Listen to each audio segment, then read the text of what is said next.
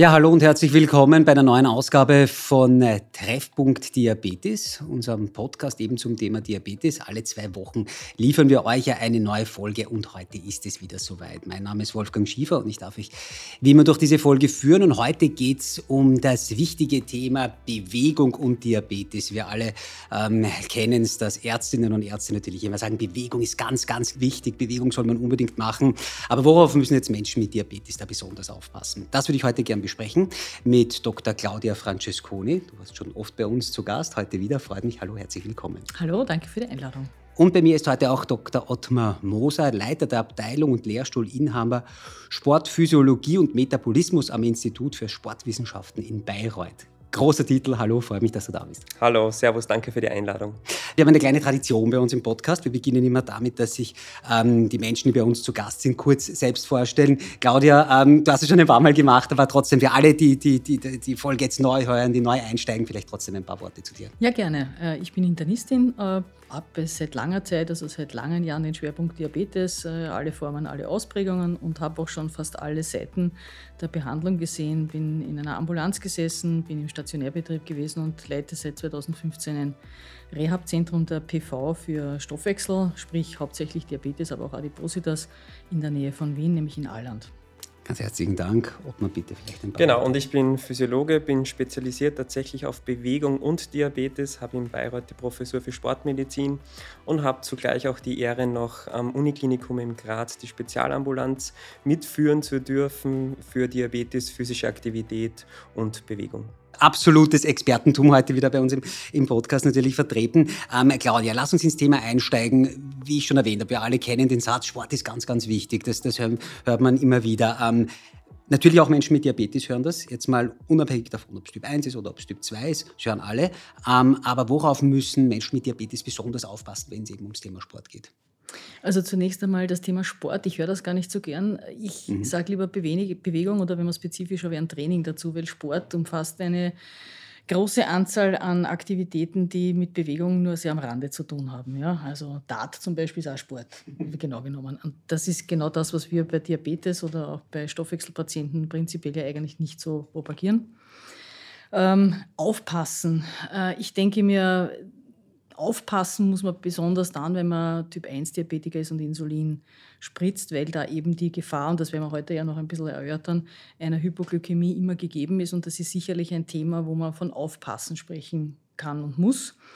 Ansonsten ist Bewegung, Training für jeden Menschen ganz wichtig und ganz besonders dann, wenn man ein Stoffwechselproblem hat.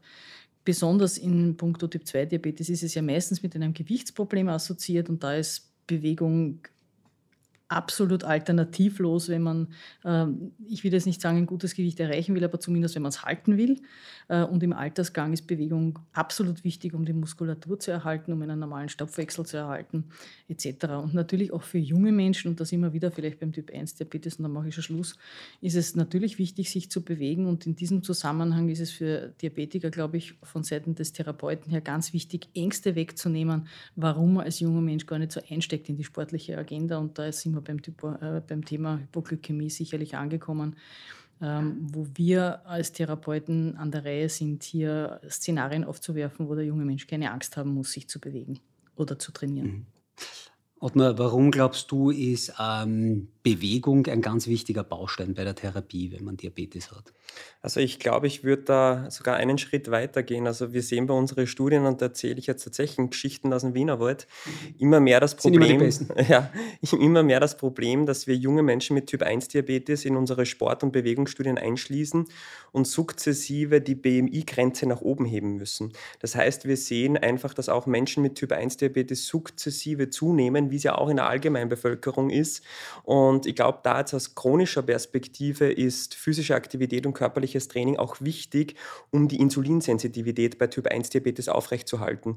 Wie sehen das Menschen mit Typ 1? Ich spritze mir auf einmal die zweifache Menge Basalinsulin im Vergleich zu dem, was ich mir vor zwei Jahren gespritzt habe. Also ich glaube, dieser Benefit ist mal chronisch auch zu betrachten, dass wir das Problem des Übergewichts und der Adipose das auch bei Typ 1-Diabetes sehen. Akut siehst du sofort Folgendes mit Typ 1 Diabetes in Bezug auf den positiven Effekt. Du kannst sofort dein prandiales Insulin reduzieren. Das, was du dir zum Essen spritzt, wird sofort weniger. Das kann man schon vor dem Sport tun, ist auch die Standardempfehlung für niedrigintensive Belastungen und moderatintensive Belastungen. Aber natürlich auch danach, nach dem Sport, ist das prandiale Insulin zu reduzieren. Das heißt, wir können einfach ein bisschen Insulin einsparen. Ist jetzt finanziell für uns ÖsterreicherInnen nicht interessant. Mhm. In anderen Ländern wäre es wichtiger. Aber ich glaube, dass regelmäßiges körperliches Training und physische Aktivität dir auch Fehler verzeiht. Und die meisten wissen ja einige, ich habe selbst auch Typ 1 Diabetes und es ist ja tatsächlich der Punkt, zwischendurch einmal eine Milka-Schokolade zu essen, also nicht der ganze, sondern eine Reihe, verzeiht dir Sport, wenn du ungefähr zwei Stunden davor dich bewegt hast. Ähm, wenn du das nicht tust, dann musst du alles mit Insulin abdecken. Und ich glaube, das ist jetzt einmal aus dieser Perspektive, in der ich ja hier sitze als dualer Agent, einerseits als Wissenschaftler, aber auch als Mensch mit Typ 1 Diabetes, wichtig zu verstehen. Die werden auch Fehler verziehen und natürlich, äh, wie die Claudia auch gesagt hat, was ist das Hauptproblem? Und der erste Punkt, der angesprochen wird, ist immer Vermeidung von sportinduzierten Hypoglykämien. Was sind da die Konsequenzen? Was muss ich tun, um das zu vermeiden? Und dann kommen die nächsten Schritte, die wir häufig noch, äh, hoffentlich heute noch durchbesprechen werden. Darüber sprechen wir gleich. Ähm, vorweg an Doppelagenten hatten wir bis jetzt noch nie im Podcast. Das ist, ganz, ganz was Neues. Ähm, äh, es wird heute viel um Typ 1 Diabetes gehen, sage ich mal. Das, das ist bei, bei, bei diesem Thema klar. Ähm, aber Claudia, ganz kurz, lass uns trotzdem noch zu Typ 2 schauen. Ähm, ist es, oder anders formuliert, inwieweit ist es möglich, dass man durch Sport wenn man es in die Therapie von Typ 2 einbaut, dass man dann das Spritzen von Insulin zum Beispiel weiter hinauszögern kann. Wenn man sagt, na, wenn Sie regelmäßig Sport machen, dann könnte man das mit dem Spritzen vielleicht noch eben, dann könnte es erst später dran kommen. Das ist ja für viele typ Menschen mit Typ 2 Diabetes oft so, uh, ich will nur nicht spritzen. Kann man das so sagen? Ist da die Bewegung wichtig? Also diese Formulierung, die du jetzt gewählt hast, ist eine sehr gute, weil oft wird das so ein bisschen anders formuliert und das heißt dann, wenn ich Sport betreibe, äh, brauche ich kein Insulin und das ist falsch, weil dieser Weg zum Insulin, der ist schon vorgezeichnet durch mhm. eine äh, genetisch vorgegebene äh, Schwäche oder genetischen Fehler der insulinproduzierenden Bauchspeicheldrüsenzellen.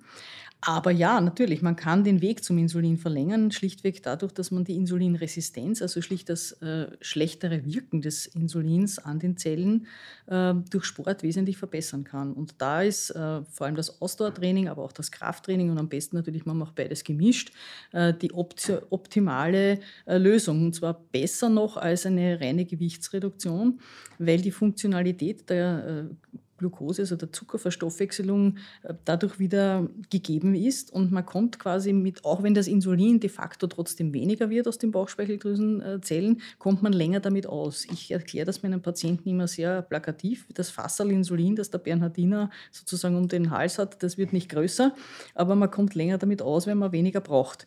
Und äh, damit wird der Weg zum leidlichen, also leidvollen Spritzen einfach länger. Und mhm. das, was du vorher gesagt hast, ist vollkommen richtig. Wer einen guten Lifestyle pflegt, in Kombination natürlich mit einer entsprechenden äh, guten Therapie, äh, der braucht länger, bis er dort äh, hinkommt, dass er auch als Typ-2-Diabetiker einen Insulinmangel entwickelt. Auf das bezogen und ganz allgemein, wenn wir vom Thema Bewegung sprechen, Ottmar auch, auch was jetzt Typ 2 betrifft, da ist die Bewegung natürlich immer sehr von der Person abhängig. Ähm, nur wenn uns jetzt äh, Leute zuhören und sich denken, ach so, wenn ich dann den Marathon laufe, dann äh, komme ich weiter, dann, dann, kann ich länger sozusagen auskommen, bevor ich dann spritzen muss. Das kommt ganz auf die Person an, oder? Mhm. Also ich glaube, das ist der wichtigste Punkt. Also grundsätzlich wissen wir von den Studien, und das sollte jeder Normalsterbliche mit Diabetes auch wissen, Kombinationstraining, also Ausdauertraining und Krafttraining hat die höchste Effizienz, diesen HB1C-Wert beziehungsweise mittlerweile auch diese Zeit im Zielbereich gemessen über das CGM ähm, zu verbessern. Das wissen wir.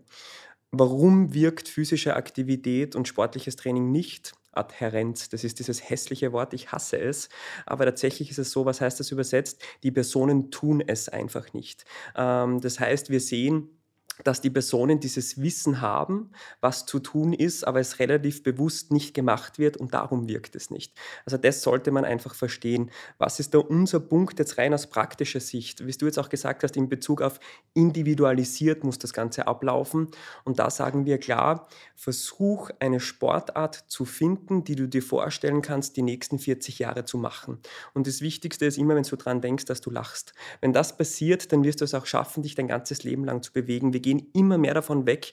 Und so blöd waren wir zu Beginn, das kann ich auch ganz ehrlich sagen, als mhm. junger Wissenschaftler, gezieltes Intervalltraining, gezieltes Ausdauertraining, Muskelaufbautraining, das tun wir nicht mehr. Wir versuchen das, was die Personen gerne tun, irgendwie zu kombinieren mit dem, was wir wissen, was wirkt.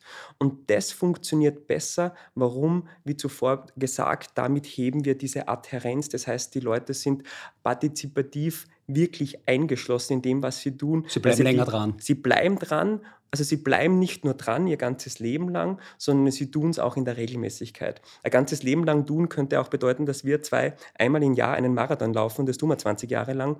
Aber es geht ja wirklich darum, sich versuchen, jeden Tag zu bewegen und wenn es geht, noch, sagen wir zum Beispiel, jeden zweiten bis dritten Tag aktiv Sport zu machen. Und wenn wir das schaffen, ich glaube, dann sind wir alle in einer besseren Welt innerhalb des Diabetes. Ich, ich muss mir jetzt noch einmal rein bei, bei der Bewegung. Ich, ich bin mir sicher, da werden sich jetzt viele fragen, okay, was ist jetzt ganz genau gemeint? Ähm, man geht spazieren mit dem Hund würde das in der Definition, die du jetzt sagst, jetzt schon reinfallen unter diese Bewegung, ähm, die sozusagen für die Therapie einen, einen, einen positiven Ein Einfluss hat? Ja, klar. Also es gibt diese zwei, zwei Aspekte. Wir können als Überbegriff vielleicht Bewegung sagen und innerhalb der Bewegung können wir differenzieren zwischen physischer Aktivität, das ist das, was du gesagt hast. Ich gehe mit dem Hund spazieren, ich gehe Rasenmähen, ich steige mit dem Bus zur Station früher aus und gehe zehn Minuten zu Fuß nach Hause. Sport macht den Unterschied, es ist gezielt und leistungsorientiert. Wie sagen es wir unsere Patienten und Patientinnen? Sobald du dir ein sportspezifisches Gewand anziehst, ist es auch Sport. Sobald du aber in der normalen Kleidung bleibst, ist es physische Aktivität und dann kapiert es wirklich bis zum letzten Typ 1 oder Typ 2 jeder und so habe ich auch im Studium dann gelernt. Ich habe ja eine Grundlage in Sportwissenschaft. Sobald du die Sportkleidung anziehst, ist es auch Sport. Wir haben jetzt mittlerweile eine Gefahr drinnen, die E-Bikes, denn da haben wir nämlich die Situation, dass sich sehr viele Menschen einfach das Sportgewand anziehen und dann den E-Motor laufen lassen. Na, Scherz beiseite, ich finde ich find diese Idee der E-Bike schon sehr gut, weil die Leute zumindest, wenn sie nicht treten, im Freien klein sind. Und auch das hat ja einen psychologischen positiven Effekt. Ja, okay, aber das mit dem Sportgewand ist natürlich eine, eine super Eselsbrücke, oder, Claudia? Ja, ich habe jetzt ein bisschen lachen müssen. Es hat mich nämlich an jemanden erinnert, der sich permanent super neue Outfits gekauft hat, der da genau einmal angehabt dem Spiegel, ist aber nie zu der Ausführung gekommen. Das könnte, auch, das könnte auch meine Geschichte sein. Das passiert mir auch häufiger, das neueste Sportgewand zu kaufen und dann schaue ich es mir an den Spiegel und schlafe auf der Couch rein. Rein prinzipiell hast du natürlich vollkommen recht. Ja. Ähm, Okay, wir machen den Sport, wir sind wieder bei Typ 1 Diabetikern. Kommen wir jetzt zu diesem, eben zu diesem Thema Hypos. Ähm, das ist für, ich bin selbst lang genug Typ 1 Diabetiker, um zu wissen, ähm, sozusagen, das ist dann der ständige Begleiter beim Sport. Ähm, ich kram jetzt ein bisschen in der Vergangenheit. Ich habe mir extra aufgeschrieben, wie ich meine erste Diabetes-Schulung hatte, Anfang der 90er Jahre. Ich habe diese Faustregel bis jetzt gemerkt, war eine BE zusätzlich pro 30 Minuten Sport. Mir wurde das damals so eingebläut, dass ich jetzt Jahrzehnte später das offensichtlich trotzdem noch im Kopf habe und, und, und, und immer wieder anwende. Ist, ist, ist das noch, Claudia, ist das noch aktuell? Gibt es noch solche Faustregeln oder sind die jetzt viel individueller? Also Punkt 1 zu deinem zweiten Statement, es ist jetzt viel individueller. Mhm. Zweitens einmal ist genau das äh, eine Regel, die wir zu vermeiden suchen in der praktischen Anwendung, weil ja viele, viele Menschen äh, nicht nur mit Typ-1-Diabetes, aber bei denen wird es dann schlagend, äh, unter anderem auch deswegen trainieren, Sport betreiben, sich bewegen, um ihr Gewicht auch konstant zu halten. Und schon allein die Vorstellung, äh, dass sie dann dauernd gegenessen müssen äh, und eigentlich das, was sie durch den Sport an Kalorien verbrauchen, gleich wieder reinfuttern, nur damit sie keinen Unterzucker bekommen, ist eine sehr unangenehme Vorstellung und wird von sehr vielen vollkommen verständlicherweise aus meiner Sicht abgelehnt. Das heißt, ähm, wir versuchen das Gegenessen müssen äh, zu vermeiden. Das unterscheidet sich wahrscheinlich von Profisportlern, die so viel Kalorien verbrauchen, dass das ohne gar nicht geht, dass man sich sozusagen mit Kohlenhydraten während des Sports und für mich hauptsächlich in flüssiger Natur, das wirst du dann vielleicht ein bisschen ausführen, ähm, zusätzlich äh, Energie zuführt. Aber beim normalen Amateursportler, der halt eine halbe Stunde laufen geht oder eine Dreiviertelstunde Radfahren geht, äh, versuchen wir das einfach äh, anders zu lösen, indem sie präprandial weniger Insulin spritzen, mit höheren Blutzuckerwerten in den Sport starten. Mhm. Ähm, wir versuchen den Patienten klarzumachen, dass das, was am wichtigsten ist, aus meiner und aus unserer Sicht im Reha-Zentrum, dass man für sich selber persönlich individuelle Sportalgorithmen findet. Das heißt, es ist ja nicht so, dass die Intensität eines Trainings, wenn du eine Gruppe hast, die Nordic Walken geht, ist ja jeder in einer anderen Intensität unterwegs. So homogen ist keine Gruppe bei mhm. uns im Reha-Zentrum. Für den einen ist das wahnsinnig anstrengend und der andere kann da derweil noch die Geschichte oder Homer vorlesen. Ja, also das ist sehr individuell unterschiedlich und entsprechend ist natürlich auch der Kalorienverbrauch oder die Anstrengung und damit natürlich auch der Glukoseabfall. Das ist, es ist zwingend notwendig, dass äh, der Typ-1-Diabetiker lernt, seinen Körper kennenzulernen, zu wissen, in welcher Intensität, in welchem Zeitabstand geht mein Zucker wie viel runter, bei welcher Art der, und Form der Bewegung. Unterscheidet sich bei Krafttraining, bei Aeroben, äh, Ausdauertraining, vor allem im Fettstoffwechselbereich, da tut sich nicht so viel. Aber das muss man herausfinden. Und dann versuchen wir natürlich das Ganze primär über etwas höhere äh, Startblutzuckerspiegel und unter Steuerung des gegebenen Insulins so zu drehen, dass die nicht dauernd essen müssen. Ja, also mhm. die Regeln, es gibt keine Kochrezepte, das ist eine fixe Regel, die es gibt. Und das Zweite ist, äh, man kann sehr vieles noch dazu mit modernen Pumpensystemen, mit AEDs derzeit schon lösen, ohne dass man dauernd dazu essen muss. Also wir haben ja sehr explizit 2020 das Position Statement der ESD und ADA publiziert, wo ich erster da sein durfte. Ähm, und es ist sehr differenziert zu betrachten. Ich glaube, das hast du jetzt auch herausgefiltert.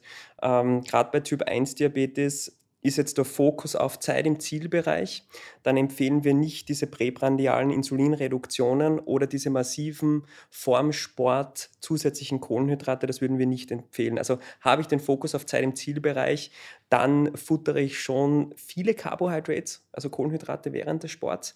Wie die Claudia jetzt auch richtig gesagt hat, wir haben aber das Problem des Übergewichts und einfach der Gewichtszunahme und da ist es sinnvoller, mit den Insulinreduktionen vor dem Sport reinzugehen, was zugleich bedeutet, dass häufig meine Zeit im Zielbereich drunter leiden wird.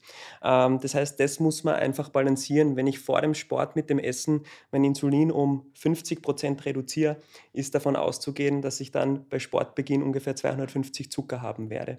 Das heißt, da wird meine Zeit im Zielbereich einfach ein bisschen schlechter werden. Vielleicht wird sich mein Gewicht aber dadurch ein bisschen verbessern. Wir haben aber in dieser Empfehlung sehr exakte Algorithmen auch drinnen, wo wirklich mal einem Pfad folgen kann, was ein Mensch mit Typ 1 Diabetes zu tun hat. Und das ist unser Ziel, um 100% Zeit im Zielbereich, also zwischen 70 und 180 Zucker zu haben in einer Sporteinheit und nicht in einer Sporteinheit auch während physischer Aktivität. Ähm, das heißt, das wollte ich nur so mal mhm. anmerken. Mhm. Und ich glaube, wie du auch richtig gesagt hast, Claudia, wir haben Athleten, weil du jetzt diese eine BE genannt hast, wir haben Athleten mit Typ 1 Diabetes, vor allem die Männer, darum bleibe ich jetzt auch bei den Athleten, die futtern pro Stunde 120 Gramm Kohlenhydrate um normglykämisch zu bleiben und gehen auch rein mit einem vollen Bolus ähm, vor der Sporteinheit, um eben dieses Leistungsniveau halten zu können. Und wir haben Athletinnen, vor allem die Frauen, die brauchen kein Gramm ähm, Kohlenhydrat in der Trainingseinheit. Also es ist absolut, absolut individuell. individuell. Ja. Über, über Profis äh, äh, reden wir gleich. Ja. Lass uns ganz kurz noch diesen Link zu, zu, ja. zu Menschen mit Typ-2-Diabetes machen. Ähm, Gibt es da etwas zu beachten, ähm, bei, äh, eben wenn es um Hypos geht, wenn es um, um, Bewegung geht? Gibt es da irgendwas, was man im Kopf haben sollte? Was jetzt Menschen, die uns vielleicht zuhören ähm, und vielleicht auch teilweise relativ neu diagnostiziert sind und auch noch nicht so dieses Gefühl dafür haben, gibt es da irgendwas, man aufpassen sollte? Ähm, da ist die Claudia natürlich die Expertin dazu. Ähm, also was wir wissen ist, Personen, die vor allem auf Insulin laufen und schon sehr lange auf Insulin laufen oder gewisse Medikamente auch nehmen, die dieses Risiko beinhalten, einen Unterzucker zu bekommen, bekommen auch Unterzucker im Sport. Es ist jetzt aber definitiv nicht so gängig wie bei Menschen mit Typ 1 Diabetes. Das heißt, auch Menschen mit Typ 2 Diabetes müssen vorsichtig sein, um nicht in den Unterzucker reinzurauschen. Ähm, ich kann aber vorweg schon was spoilern. Wir schreiben gerade mit 8 80 Co-Autoren das neue Positionspapier, das internationale zu CGM-Therapie bei Typ 2 Diabetes. Okay. Ähm, und ich habe die Ehre, den Bad Bewegung zu schreiben. Und da geht es um folgendes Hauptaugenmerk. Wie kann ich mich bewegen, wenn mein Zucker hoch ist. Also genau das Kontrastprogramm. Wir haben einen Blutzuckerwert oder wir haben ein CGM mit diesem Trendpfeil, dann empfehlen wir exakt diese Form der Bewegung, um den Sensor-Glukosewert zu senken. Was ist die Idee? Using CGM as a real Uh, um, Feedback Real-Time Motivational Device. Um, das ist die Idee. Also wir haben ein Motivationsgerät, das soll das CGM sein und das werden wir auch bei Typ 2 Diabetes versuchen einzusetzen ich glaube, dann fällt dieser Unterzucker mhm. bei Typ 2 nahezu weg und wir hoffen, die Leute damit motivieren zu können, dass sie sich mehr bewegen mit Typ 2 Diabetes. Aber ich gebe sofort ja, an dich weiter. Ich glaube, dass du da die Expertin bist. Ähm, Unterzucker bei Typ 2 ist abgehakt. Also das, die, das sind die Menschen, die ein basales Insulin oder die wirklich eine zweizeitige Insulintherapie haben. Aber der große, überwiegende große Teil, vor allem, wie du vorher gesagt hast, der relativ neu diagnostizierten oder mitteldiagnostizierten, also mittlere Laufzeitdiabetiker, haben ja mittlerweile eine orale oder auch eine zu spritzende GLP-1-assoziierte mhm. Therapie, äh, die nicht mit Hypoglykämien vergesellschaftet ist. Also die kennen de facto keine Hypos kriegen. Äh, und natürlich, es gibt schon Dinge, auf die man vor allem, wenn man einen langjährigen Typ 2 2-Diabetes hat, die man, bevor der wirklich aktiv wird, abklären sollte. Ja, die meisten denken dann irgendwelche Herzerkrankungen oder so, aber das ist eigentlich auch laut ADA gar nicht empfohlen. Wenn jemand keine symptomatischen Beschwerden hat, dann muss man nicht zwingend jemanden ergometrieren, bevor man sagt, er soll walken gehen oder mhm. spazieren gehen mit einem schnelleren Tempo. Worauf man aber schauen sollte, äh, ist, wenn der zum Beispiel eine, eine Neuropathie hat. Also man sollte mal schauen, ob er eine periphere Neuropathie hat und wenn er eine hat, dann sind die Füße schon ein Thema. Weil natürlich in äh, Sportschuhen, die nicht wirklich gut passen, mit Socken, die rutschen oder mhm. irgendwelche Nähte haben äh, und ohne Wissen, dass man vulnerable Füße hat, jemanden auf die äh, Langzeitwanderung zu schicken, ist ungeschickt. Ja, also das sollte man, glaube ich, schon mitdenken, dass man an solche Komplikationen denkt oder bei jemandem, der auch schon einen etwas längerjährigen Diabetes hat und eine Retinopathie, also eine Augenhintergrundsveränderung hat, und der sagt, er geht jetzt ins Fitnessstudio und macht Krafttraining, gehört zwingend in den Hintergrund hineingeschaut, ob der proliferative, also schon eine fortgeschrittenere Augenschädigung hat. Denn das ist eine Kontraindikation für Krafttraining zum Beispiel. Ja? Also nicht sofort an den Herzinfarkt denken oder an den hohen Blutdruck, mhm. das ist sicher auch wichtig und das gehört sowieso mit einer guten Diabetestherapie mit eingestellt und mit betreut. Aber es sind eher diese in Vergessenheit, gerne in Vergessenheit geratenen Geschichten, die beim Typ-2-Diabetiker nach längerer Laufzeit sehr häufig vorkommen, wo man bevor man jemanden zu einem wirklichen Training oder einem anhaltenden Sport schickt, schauen sollte und das auch entsprechend behandeln. Das ist keine Kontraindikation. Ja? Also eine Neuropathie ist keine Kontraindikation für Sport, aber es gehört darüber gesprochen, der gehört aufgeklärt und dann kann man mit gutem Schuhwerk und mit guten Socken und versorgt kann man ihn dann zum Woken schicken. Sehr wichtige Informationen. Äh, vielen Dank dafür. Ähm, Ottmar, du hast es schon ganz kurz angesprochen. Ähm, es gibt auch Profisportlerinnen und Sportler, die Typ-1-Diabetes haben. Ähm, du hast mit ihnen zu tun. Äh, nimm uns da vielleicht einmal ähm, ganz kurz mit. Das ist vielleicht für, für viele, auch die uns jetzt zuhören, gar nicht so klar, dass das überhaupt funktioniert, ähm, weil wir eben alles, was wir jetzt schon besprochen haben, eben ganz einfach auch Hypo, äh, Hypos da ein Thema sind und prinzipiell natürlich bei chronischen Erkrankungen ähm, ist natürlich Profisport etwas, was jetzt nicht gleich der erste Gedanke ist. Vielleicht nimm uns einmal mit. Ähm, wie, funktioniert das? Auf was müssen die besonders aufpassen? Ähm, und was kann man vielleicht auch daraus lernen? Mhm. Also wir haben in Bayreuth dieses Challenge D-Projekt. Das heißt, das ist eine Studie, wo wir alle Berufssportler mit Typ-1-Diabetes betreuen in Bezug auf Therapieanpassung bei Sport. Ähm, das war für uns so die Idee, wir hatten immer mehr Anfragen von Menschen mit Typ-1-Diabetes, die einfach ihr tägliches Brot damit verdienen, sich zu bewegen. Das heißt, das sind die Leute, die man auch tatsächlich im Fernsehen sieht, die Typ-1-Diabetes haben. Die sind super medizinisch betreut, die sind super sportmedizinisch betreut, aber die Brücke macht niemand. Und wir hatten die Idee vor zwei Jahren, eben diese Brücke zu gestalten. Das hat dann sehr gut funktioniert. Was tun wir da? Also das geht wirklich von der sportmedizinischen ähm, Vorsorgeuntersuchung, die werden bei uns ergometriert, ausbelastet. Wir schauen uns verschiedene Trainingseinheiten an, wie bei diesen Trainingseinheiten der Zuckerwert reagiert, wie auch dazu die Hormone reagieren, was ist die Ungenauigkeit oder Verzögerungszeit von Blutglucose zu Sensorglucose, was ja immer ein heißes Thema auch ist bei Menschen mit Typ-1-Diabetes, damit wir auf individualisierter Ebene diese Personen unterstützen können. Wie unterstützen wir die?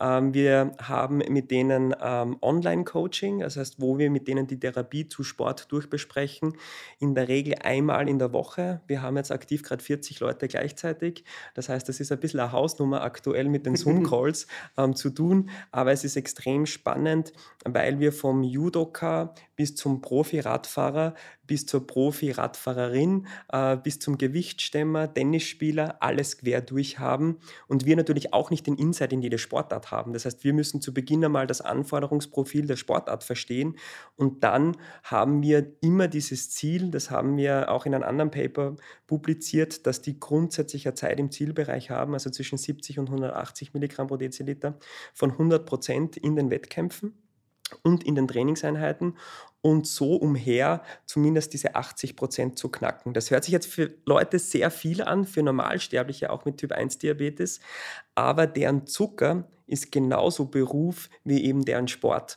Und nur wenn der Zucker sitzt, zu 100 Prozent sind die auch zu 100 Prozent leistungsfähig. Das haben wir uns auch angeschaut. Wir haben die Leute einmal auf 100 laufen lassen, auf 100 Milligramm pro Deziliter, einmal auf 150 und einmal auf 250. Und dann haben wir verglichen, wie schaut es jetzt bei einer Ausdauerleistung aus, ob du schlechter wirst. Dein Zucker, je höher der ist, macht dich in der Trainingseinheit schlechter. Ich weiß es von mir, wie merkt man das? Ich weiß es von mir, absolut ja, richtig, man, man wird, richtig. Man wird gaga im Kopf, ja, man wird müde ja. und das sehr Man früh. wird viel schneller kaum, total richtig, total richtig. Ähm, ähm, aber nur, nur, ganz kurz, das, in dem Zusammenhang auch wichtig, ähm, dass gesagt, Profi-Rennfahrer, wie, wie, kämpfen die dann mit Hypos? Ähm, also ich, ich war jahrelang Sportreporter auch, ich weiß, wie diese Profi-Radrennen noch ausschauen, die dauern stundenlang, mhm. wenn der am Rad sitzt mhm. ähm, und merkt, also man kann das auch sehr konkret sagen. Wir haben ja auch ein Profiradteam ähm, unterstützt, was nur aus Menschen mit Typ-1-Diabetes äh, äh, besteht, zwei Jahre lang. Und da ist es so, du legst für jede Person einen individuellen Bereich fest, einen Zuckerbereich. Der ist in der Regel bei Sport zwischen 126 und 180. 126, die Zahl ist so blöd, weil das 7 Millimol pro Liter sind, aus dem okay, Amerikanischen okay. übersetzt. Ähm, es gibt aber auch Leute, da haben wir einen Zielbereich von 80 bis 140. Es gibt Leute, die haben einen Zielbereich von 150 bis 250. Und dann hast du, wenn du diesen Schwellenwert unterschreitest, in Abhängigkeit von den Trendpfeilen von CGM, eine individualisierte, kalkulierte Kohlenhydratmenge, die du gibst. Das heißt, ist ein äh, Trendpfeil schräg nach unten, kriegt einer 16 Gramm Kohlenhydrate, der andere kriegt 30, der andere kriegt nur 5. Mhm. Und dann haben wir das gleiche Spiel auch, und das ist halt so ein bisschen ein Spiel mit dem Feuer, das hören die Leute sehr ungern.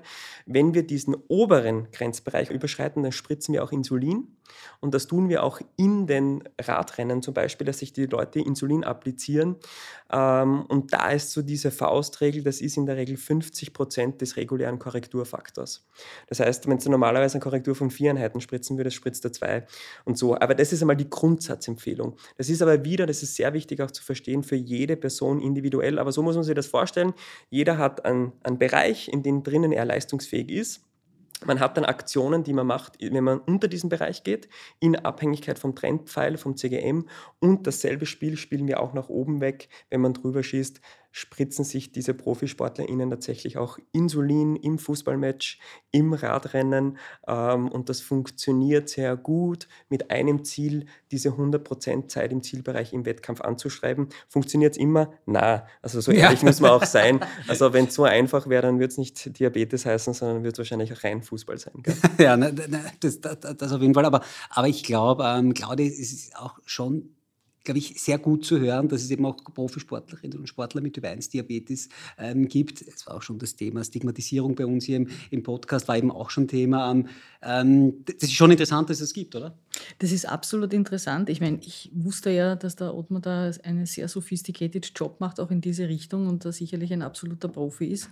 Ähm, wir, wir fischen da am Grund des Teiches. Bei uns in der Reha ist es ja eher wichtig, die Leute im Job zu behalten, beziehungsweise ihnen auch aufzuzeigen, und da kommen jetzt schon ein bisschen Parallelen zum Sport, ihnen aufzuzeigen, dass im Prinzip mit einer guten Stoffwechseleinstellung oder mit der Bereitschaft auch dafür etwas zu tun, de facto fast alles möglich ist auch was die beruflichen Karrieren anlangt. Da ist das natürlich dann ganz besonders wichtig, ist, dass man das auch als, als Der Sport als ist natürlich ein besonderes ja. Highlight. Ja, und es gibt ja nicht sehr viele äh, junge Menschen, zumindest poppen die nicht bei uns auf, die von sich aus sagen, sie wollen jetzt Profisportler werden. Aber es gibt auch einige, die sagen, sie wollen Piloten oder Polizisten werden, also oder Feuerwehrmann oder wie auch immer, Dinge, wo man früher gesagt hat, na, die Diabetes geht gar nicht. Ja?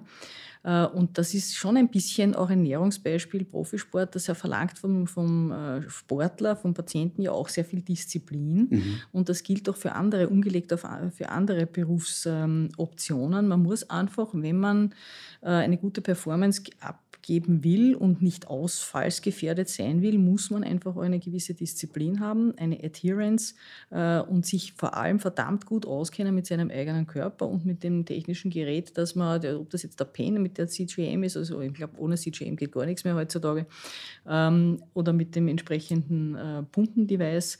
Äh, und man muss bereit sein, da wirklich auch was zu investieren. Das ist so. Von alleine kommt das nicht. Das ist so ein wichtiger Satz ich muss vorweg oder zu Beginn und auch während meiner ganzen Karriere mit Typ 1 Diabetes jetzt ohne Sport viel Zeit investieren. Ich glaube, dass sich diese Zeit einfach bezahlt macht. Ich muss eine Phase haben, wo ich mich mit meinem Typ 1 intensiv beschäftige. Und das hast du jetzt so perfekt herausgegliedert. Und da sind die Typ 1er mit Profisport einfach Role Models. Es gibt mhm. niemand besseren. Und das kannst du für jede Berufsgruppe übertragen. Wenn ich als Top-Manager mit Typ 1 Diabetes richtig aktiv sein will in meinem Beruf und erfolgreich sein will, dann muss mein Zucker auch dazu passen, denn sonst ist es vielleicht ein Hindernis dafür. Und diese Idee kann ich nur jedem mitgeben, was die Claudia jetzt auch so schön gesagt hat, investiert genügend Zeit, ihr müsst nicht ProfisportlerInnen sein, ihr könnt es auch einfach im normalen Berufsleben sein, es ist mit Typ 1 Diabetes einfach alles möglich, auch Berufssport auch Berufssport, man muss eben diese Zeit investieren in sich selbst und, und natürlich dann auch in, in, die Therapie und die Lehren auch ein Stück weit daraus ziehen. Um, du hast von Role Models gesprochen, Ottmar. Ich, ich, ich muss dich jetzt natürlich fragen, um, kannst du da Namen nennen? Darfst du das sagen? Du wirst nicht alle Namen nennen dürfen. Darfst du das sagen, wen du da ein Stück weit äh, mit betreust oder betreust, ähm, dass man sich da auch ein Bild davon machen kann? Ja, also ich glaube, einer, einer unserer bekanntesten Sportler ist der Timur, ist ein Hockeyspieler mit mhm. Typ 1 Diabetes, ähm, der Weltmeister ist, beziehungsweise Europameister und Olympiadritter ist. Ich hoffe, ich habe jetzt die Zahlen nicht verdreht. Mhm. Timo, wenn du das hörst, erschieß mich bitte nicht. ähm, also die Sandra Starke natürlich, erste Bundesliga-Fußballspielerin, Nationalteamspielerin für Deutschland. Das sind so unsere Aushängeschilder. Es gibt natürlich auch ProfisportlerInnen, wo man jetzt nicht den Namen nennen darf, aber wir haben schon wirklich Top-Athleten und wir sind da definitiv über fünf Leute, die schon nicht nur einmal bei Olympia teilgenommen haben. Ähm, ich glaube, und da appelliere ich auch an alle Menschen mit Typ 1 Diabetes, offen mit dieser Erkrankung umzugehen, vor allem auch im Profisport. Also wir haben ja das bei einem sehr bekannten Tennisspieler jetzt auch gesehen mit Typ 1 Diabetes, den Sascha Zverev, dass der das publik gemacht hat. Er hat Typ 1 Diabetes und es war ein Riesenaufruhr im Positiven für die mhm. Menschen mit Typ 1 Diabetes. Was, was die ganze mediale Welt rechts und links sagt, kann mir persönlich wurscht sein. Aber was der mit dieser Bekanntmachung Menschen mit Typ 1 Diabetes gegeben hat, ist folgendes. Ich kann mit Typ 1 Diabetes alles. Und ich kann auch beim Tennisspielen Olympiasieger werden. Und ich glaube, das sollte in unsere Köpfe einbrennen. Typ 1 ist kein Hindernis. Typ 1 ist so ein bisschen äh, zuckriger Begleitgeschmack, aber ich kann alles damit schaffen.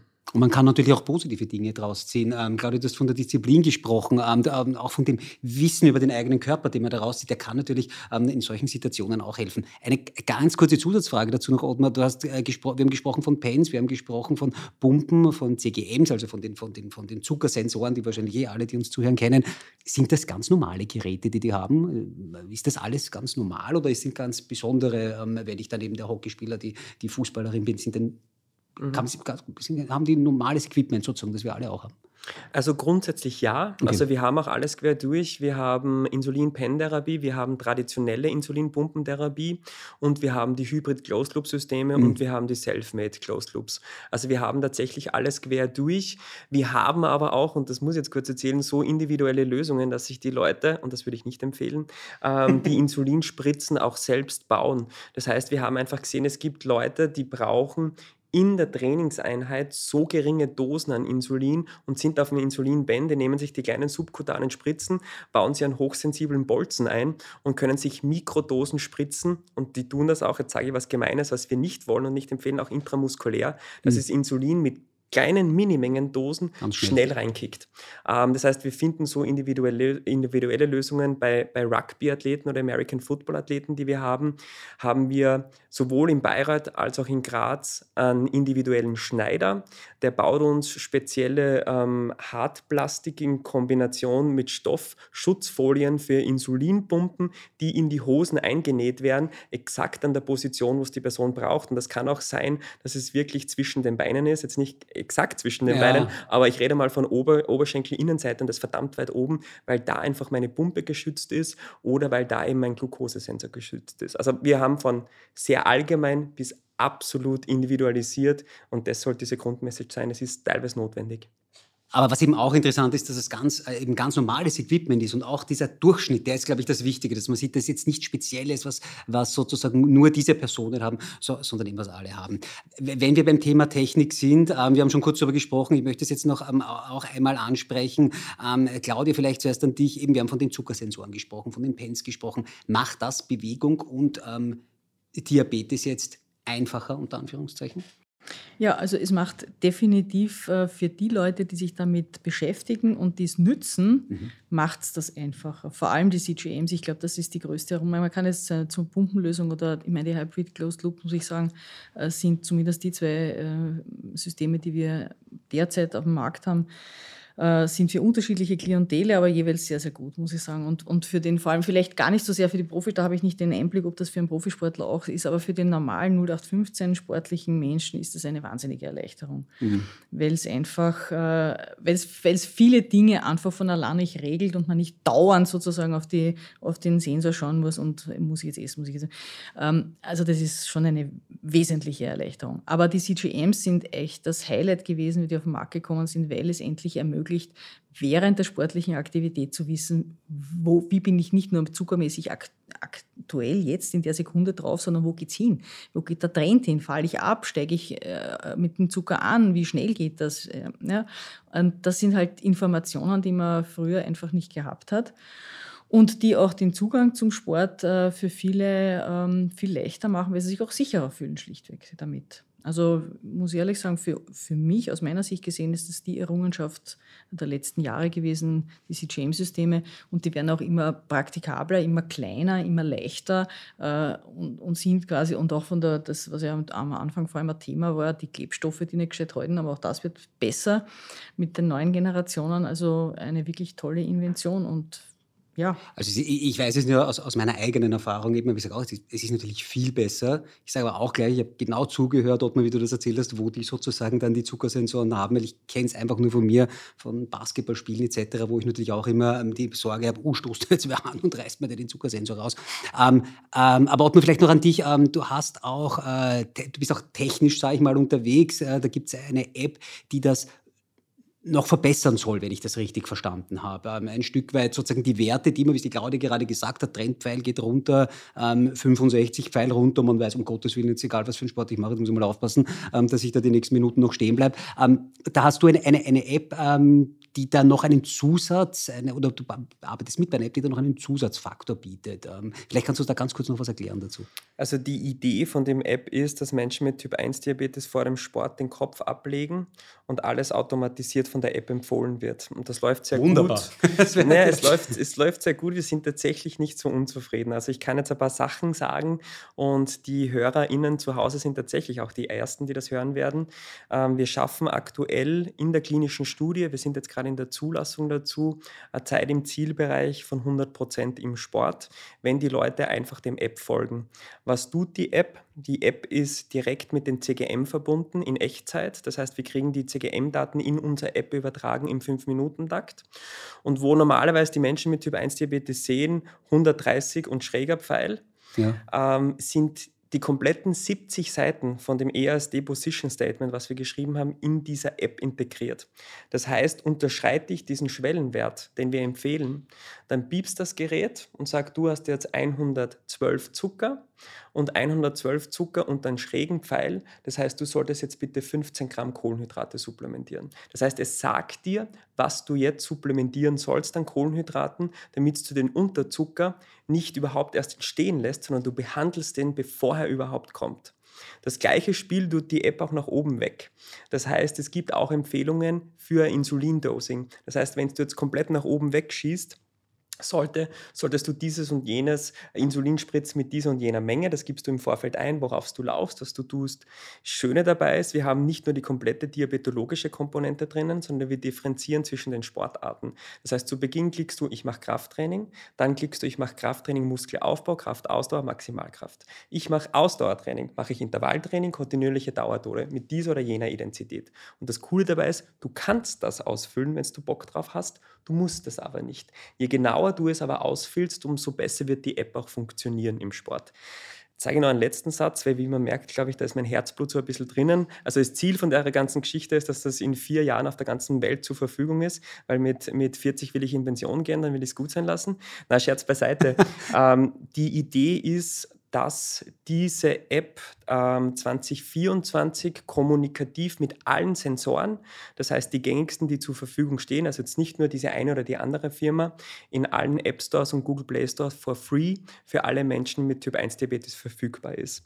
Ähm, das ist unser Ziel, daran arbeiten wir gerade. Wir liefern die klinischen Daten dazu und das ist die Idee, jeder Mensch mit Typ 1 Diabetes soll den Zugang zu Sport haben und das komplett risikofrei, ohne Risikounterzucker, ohne Risikoüberzucker. Und es ist ein vollautomatisiertes System, dem man folgen kann, aber nicht muss. Wenn man es halt nicht tut, dann kann halt vielleicht was schiefgehen oder ich vertraue dem App halt nicht. Aber das App funktioniert aktuell sehr gut und wir sind sehr zufrieden. Äh, Entschuldige, ganz kurze Frage muss ich da noch ja. dazu stellen, weil das, weil das natürlich sehr interessant ist. Ich glaube auch für viele, die uns zuhören. Ich mache Sport. Ja. Ich messe.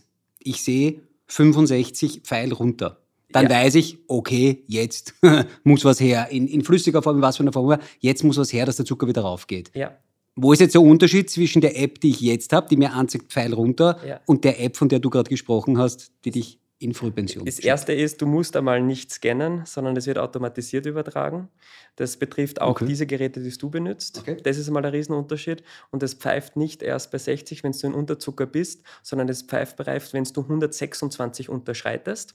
Und dann sagt es dir, jetzt in Abhängigkeit von Trendpfeil ähm, diese und jene Kohlenhydrate konsumieren. Warum? Und das ist ein wichtiger Punkt für alle CGM-Geräte. Wir haben das auch publiziert. Wir haben eine Verzögerungszeit, eine physiologische, das ist keine technologische, von zwölf Minuten. Das heißt, das, was du tatsächlich im Blut hast, wird dein CGM erst in zwölf Minuten anzeigen. Und das ist der Grund, warum wir die Schwelle so hoch haben. Und das ist der, der Riesenunterschied. Es pfeift, es pfeift früher und es sagt dir sehr konkret, wie viel Kohlenhydrate du konsumieren sollst und jetzt, auch okay. wie oft wieder. Und bei Bedarf pfeift das nach zehn Minuten noch einmal und sagt jetzt noch einmal nachfuttern. Es verhindert den Hypo sozusagen. Zu 100 Prozent. Zu 100 Prozent. Und äh, ist das dann also sozusagen auf, auf jede Person individuell oder wieso weiß der, dass bei mir 126 sind, dass er weiß, ich brauche 12 Gramm Kohlenhydrate, das muss ich ihm vorher sagen. Das war das, was du auch gemeint hast. Ich muss ihm die Sportart sagen und ich muss ihm natürlich auch sagen, auch, auch, meine Daten ein Stück weit reingeben. Genau, aber Daten muss man eingehen. Ja, die erste okay. Empfehlung ist aber basierend auf Positionspapier okay. und das sagt 126 bis 180. Und dann kommt dieser faszinierende Punkt, woran wir gerade arbeiten. Wenn du das sechsmal durchführst, diese Trainingseinheit, dann schlägt er dir neue Schwellenwerte vor und neue Kohlenhydratmengen individualisiert. Und das macht das ganze Konstrukt richtig sexy. Also das muss ich ganz ehrlich sagen. Ich rede jetzt nicht über mich, sondern nur über die App. Das ist jetzt schade, dass ja, ja, das ist jetzt echt, nicht seine Augen weißt jetzt, wie, wie, ich wollte gerade sagen, es ist jetzt schade, dass man nicht sehen ja, kann. Sein, echt schade, dass das ein Podcast und keine seine TV-Sendung aber, aber, ist. Aber wenn das so funktioniert, aber wenn ja. das so funktioniert, wäre das natürlich ähm, also wirklich, ich mache viel Sport, ich spreche aus eigener Erfahrung, wäre das natürlich sensationell. Ja, also das ist der Punkt, dass meine Frau und mein Sohn sich die ganze Zeit schon denken, dann gehe ich in die Pension.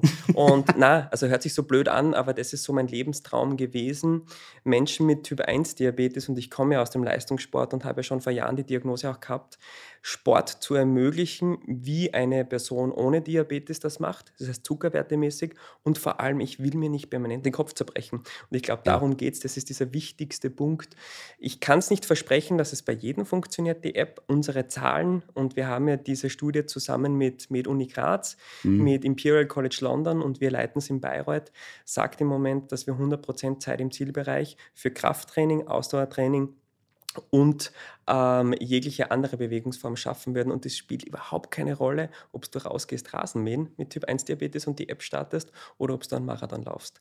Die App wird mhm. das schon so schaffen mit den Empfehlungen also alle wirklich jetzt hier uns zuhören, um, das, um da auch den ernsthaften Strich drunter zu machen, ähm, alle, die Typ 1 Diabetes haben und uns zuhören, die wissen sowieso, wovon wir reden. Und alle, die es nicht haben, müssen wirklich dazu wissen, das ist äh, für Menschen mit Typ 1 Diabetes wirklich ein Thema beim Sport. Ich, ich kenne das selber, ich mache oft genug Sport, ich kenne das selber. Du musst vorher denken, äh, wann esse ich was, wann, wann, wann habe ich den Hypo, ähm, ich bekomme wahrscheinlich einen, bekomme ich keinen. Also das ist schon ein großes Thema, das muss man, das muss man wirklich da dazu sagen. Also die Debatte ist ja auch, das weiß ja die Claudia, mit massiv Evidenz belegt, der Haupt Hauptgrund für Menschen global, also international ja. gesehen, keinen Sport zu treiben, ist die Angst vor dem Unterzucker. Nicht ja. der Unterzucker, sondern die, die Angst, Angst davor. vom ja. Unterzucker. Und ich kann das zu 100% nachvollziehen, denn meine Hose war auch öfters voll, weil ich einfach Angst hatte vor dieser Hypoglykämie ist ja. auch nachvollziehbar. Es ist ein Kontrollverlust, das muss man sagen, nicht? Also, und keiner, der das, der das nicht hat oder nicht haben mhm. kann, als Nicht-Diabetiker, äh, glaube ich, kann das wirklich nachfühlen und nachvollziehen, äh, was es bedeutet, ohne es steuern zu können. Also jetzt mittlerweile ja. ist man ja so weit, dass man es möglicherweise schon vorab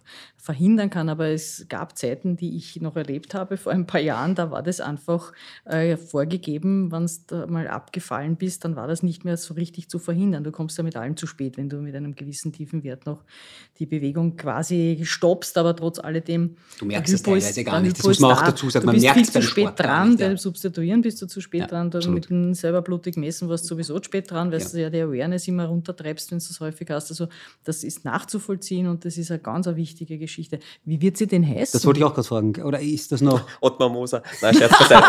ähm, also, dass man das auch ganz ehrlich sagt, ich bin in der Firma, die die App für uns gemacht hat, nicht involviert. Ich kriege da keinen Cent dafür.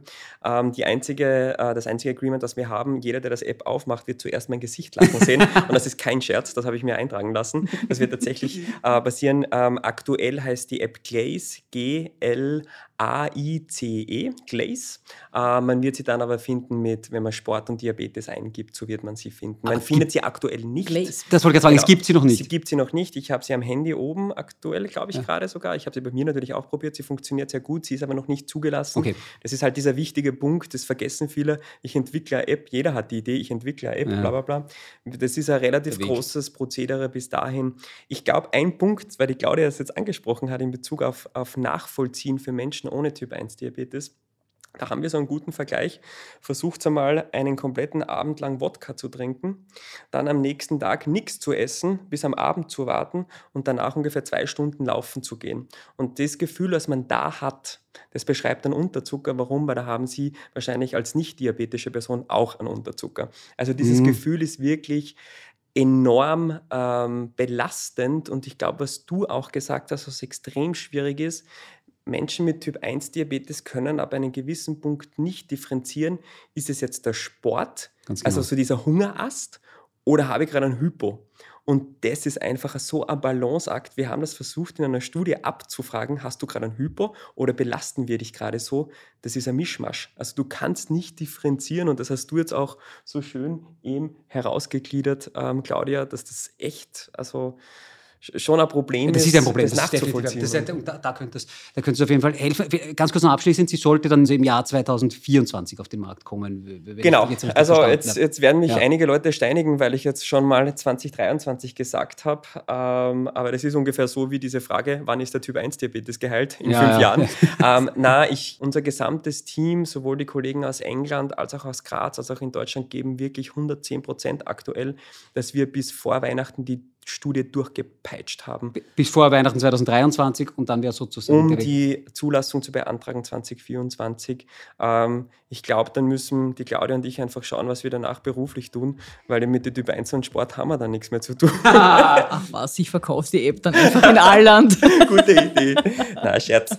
Okay, aber das, das ist natürlich eine, eine, eine, wirklich gute Nachricht und wir werden auch natürlich mit, mit diesem Podcast an der Sache dranbleiben, weil das natürlich was, was wirklich Interessantes ist, vor allem für, für Menschen mit Typ 1 Diabetes. Claudia Ottmar, ganz herzlichen Dank für dieses Gespräch. Ähm, ist, ist länger geworden als gedacht, aber es waren so viele interessante Themen dabei, die, die, die haben wir ganz einfach besprechen müssen. Claudia Francesconi, ganz herzlichen Dank, dass du wieder mit dabei warst. Bis zum nächsten Mal. Vielen Dank für die Einladung, es war mir eine Freude. Bis zum immer. nächsten Besuch. Und Ottmar Moser, ganz herzlichen Dank für diese wahnsinnig vielen Informationen und Insights, die, die du uns da heute gegeben hast. Ja, danke, dass ich hier sein durfte. Es war mir eine Freude. Ganz herzlichen Dank, ich freue mich aufs nächste Mal. Ja, an, an euch, ähm, die uns zuhören, herzlichen Dank, dass ihr wieder mit dabei wart. Wenn ihr euch bei uns melden wollt, wenn ihr Fragen habt, wenn ihr Feedback habt, dann ganz einfach ein Mail schreiben an podcast.diabetesinitiative.at. Da könnt ihr uns eben schreiben, wenn ihr was wissen wollt. Ähm, und ich sage jedes Mal dazu und ich sage es auch heute dazu, ähm, bitte liken, fünf Sterne vergeben, abonnieren, weiterempfehlen. Das alles hilft uns hier natürlich weiter bei diesem Projekt und dann können wir euch weiter so gute, informative Gespräche geben wie heute. Ganz herzlichen Dank fürs Dabeisein. Bis bald.